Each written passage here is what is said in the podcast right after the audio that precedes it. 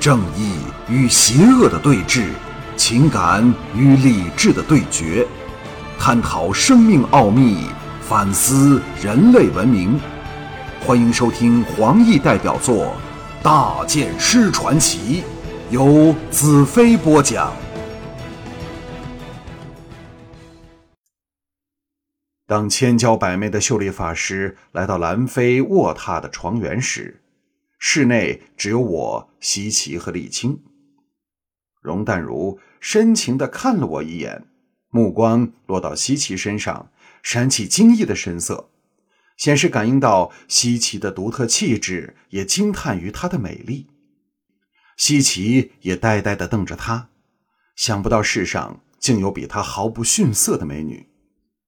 李青道：“淡如，我请你来是想让你看看菲儿。”容淡如瞅了我一眼，嘴角浮起诱人的笑意。这个蛮好看的老先生和美丽的小姑娘是何方高人？李青想不到容淡如眼光如此锐利，哪算什么高人？只是我的御医和他的小徒弟。容淡如嗔怪的瞪了我一眼，娇笑道：“师徒，我看这美丽的小姑娘才刚刚破身，现在没带寒春。老先生，请问是你经手的吗？”西岐羞得不知要往哪儿钻进去才好。我微微一笑：“荣小姐的眼光真锐利，看来在这方面的经验也是非常丰富了。”容淡如哟了一声：“我不跟你说了，让我看看菲儿。”李青向我打个手势，让我进入预定的位置。我装模作样，领着西岐到了床的另一边，和容淡如正脸对着。沥青则移到容淡如的身侧。容淡如望着沥青：“我想和你私下谈谈。”这一招大出沥青意料之外。他迅速回答：“说吧，这两个师徒是我的心腹，可以绝对信任。”容淡如沉声道：“不管你信不信，我知道有人想背叛乌帝。”李青愕然：“你说什么？”李青自然知道容淡如最得乌帝宠信，只会和他同一阵线，又怎会无端的存心对付他呢？容淡如翻开了我儿子的眼帘，仔细的审视了一会儿。你的儿子不是病了，而是中了一种歹毒之极的巫术，叫阴尸蛊。经过七七四十九天的酝酿之后，施术者只要连续两天在临时施法，受害者就会突然病发。除非将施术者杀死，否则神仙都难救啊！李青吸了一口凉气。这和背叛乌帝有什么关系？容淡如道：“这种巫术的厉害之处不在于杀死一个人，而是借被害者的身体养出一种歹毒至极的细菌，在被害者死时狂喷出来，由空气以惊人的速度扩散传播，制造出一场可怕的瘟疫。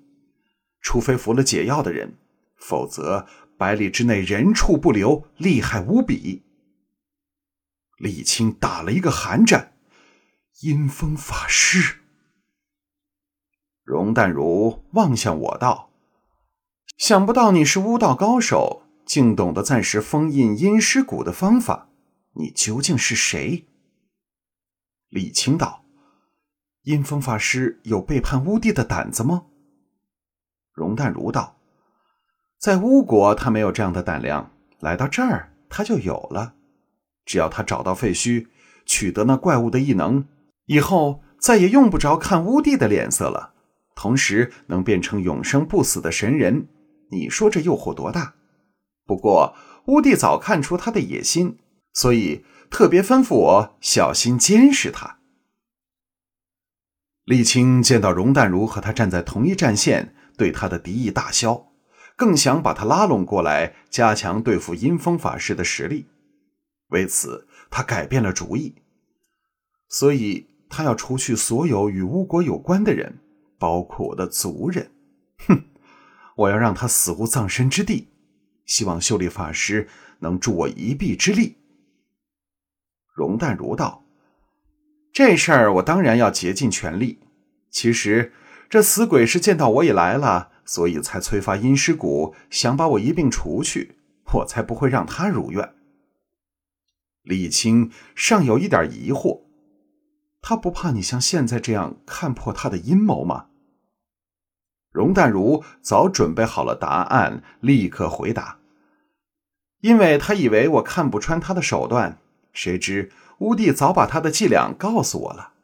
但有一点我也不明白，他施法时我会生出感应，你也应该会发现的呀。”李青恍然：“我明白了，他美其名曰到刑室内施法对付义奇那个叛徒。”其实目标却是我的儿子。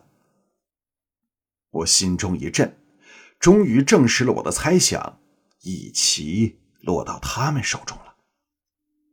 容淡如道：“这是个一石二鸟的毒计。兰特大军已来到城外五十里处，这两天就要攻城。这阴尸谷刚好把他们一起收拾。帝国还不是阴风这死鬼的囊中之物了吗？”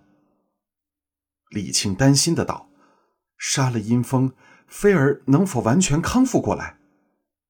容淡如道：“放心吧，没有阴风施术催法，我举手就能破去这种利用人体散播瘟疫的手法，保证绝无后患。”至此，李青完全坠入我们精心设计的骗局。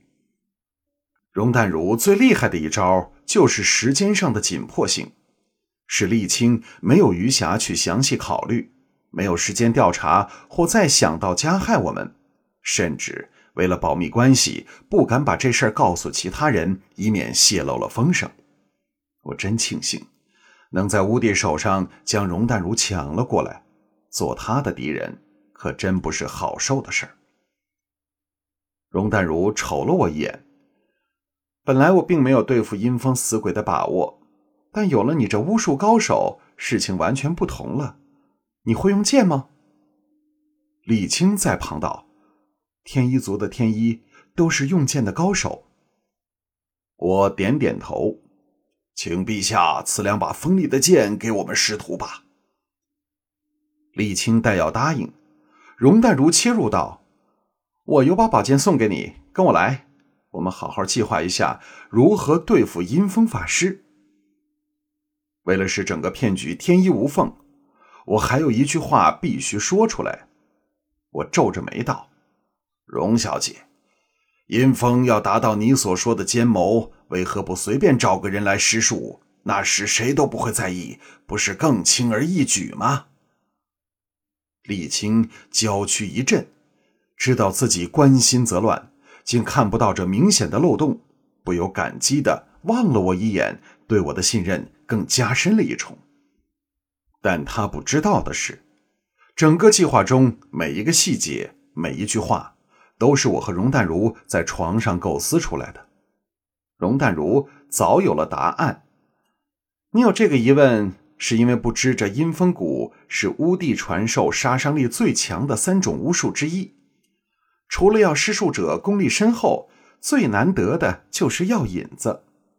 小菲儿有着非常独特的体质，只有他才能做药引，其他人是不行的。我扮作恍然大悟道：“原来小王子就是传说的巫种啊！我一时没想到这条线上，竟看漏了眼。”李青刚起的疑心又消去，死心塌地的相信我们编出来的谎言。他既然曾经骗过我，我骗他一次。也公平的很。